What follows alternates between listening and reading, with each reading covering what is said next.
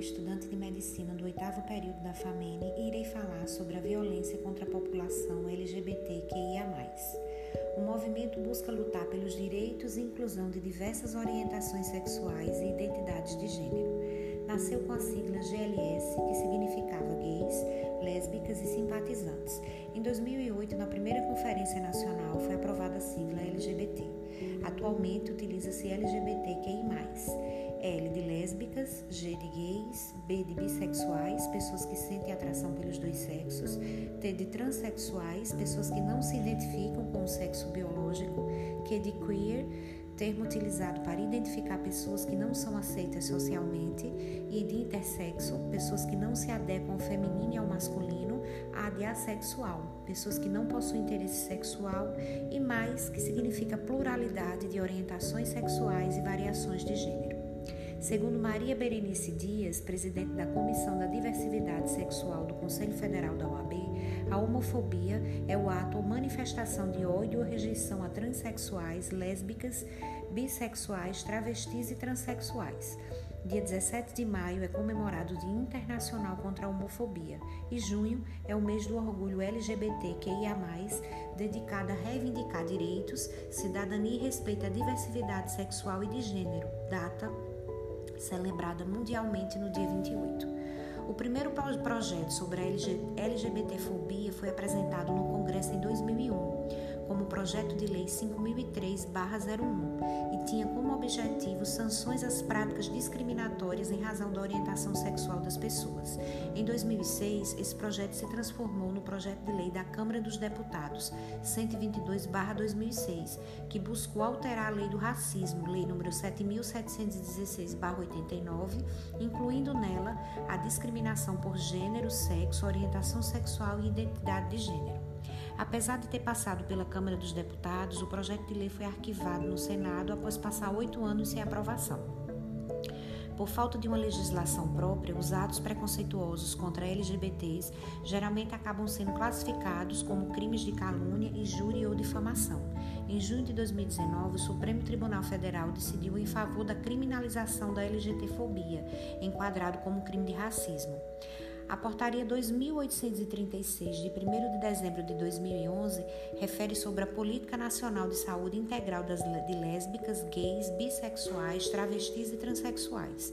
Essa política é um marco histórico de reconhecimento das demandas desta população em condições de vulnerabilidade tem como objetivo identificar as necessidades de saúde da população LGBT, promover ações e práticas educativas para a saúde integral da população LGBT através da promoção da saúde mental, orientação sexual e identidade de gênero.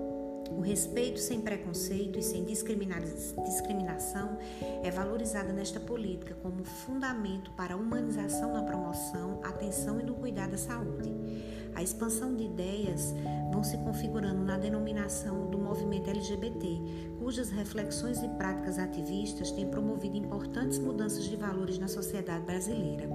Essas mudanças deram visibilidade política para os problemas tanto da vida privada como das relações sociais que envolvem as pessoas LGBTs.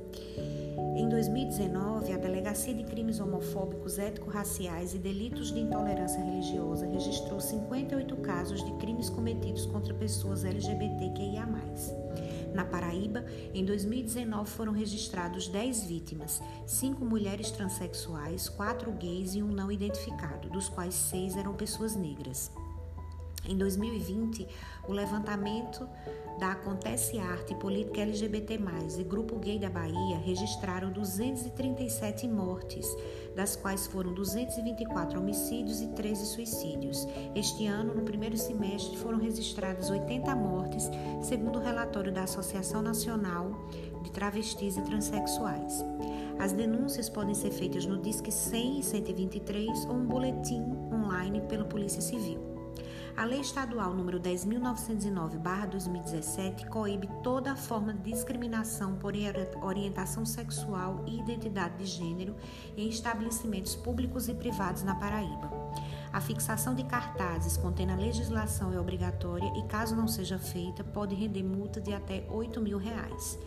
A campanha também trata sobre a obrigatoriedade do tratamento nominal, o uso e inclusão do nome social de travestis e transexuais no âmbito da administração pública governo do estado disponibiliza serviços gratuitos como assistência jurídica, social, psicológica e garantia de seus direitos humanos através do programa integrado Patrulha Maria da Penha, que tem como objetivo orientar, apoiar, coordenar, acompanhar e executar políticas públicas para mulheres, população negra, comunidades tradicionais e população LGBTQIA+. Apesar de todas, apesar de avanços na aceitação da homossexualidade e amparado pela nossa Constituição, o debate sobre o assunto é de grande importância para conhecer quais são os tipos mais presentes de violência que a população LGBTQI+, sofre no Brasil.